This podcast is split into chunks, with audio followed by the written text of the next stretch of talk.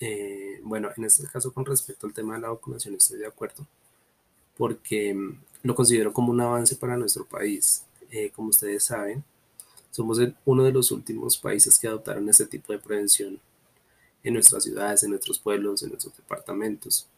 Em, igualmente, como ustedes saben, como les indicaba anteriormente, si ustedes ven, hay países mucho más desarrollados que Colombia adoptaron este tipo de prevención, incluso desde el año pasado. Nosotros somos el último país.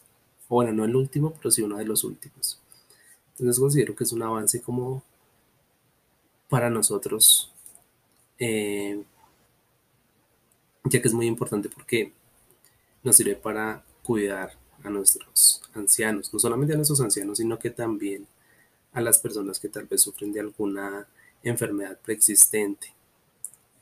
Igual, digamos, ya llevamos un año en, esta pandemia y ha sido muy difícil, porque no solamente hemos visto morir incluso a gente cercana, sino también amigos de nuestros amigos, familiares de nuestros amigos.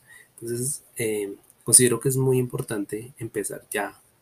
Creo que ya empezó, pero empezar con mucha más fuerza, digámoslo así. Eh, este tema de la vacunación para que todos en algún momento podamos librarnos, no sé, del tapabocas, de las medidas restrictivas que ha puesto el gobierno. Entonces considero que es un avance para en algún momento nuevamente, entre comillas, volver a ser libres de cierta manera, porque hace un año no lo estamos siendo.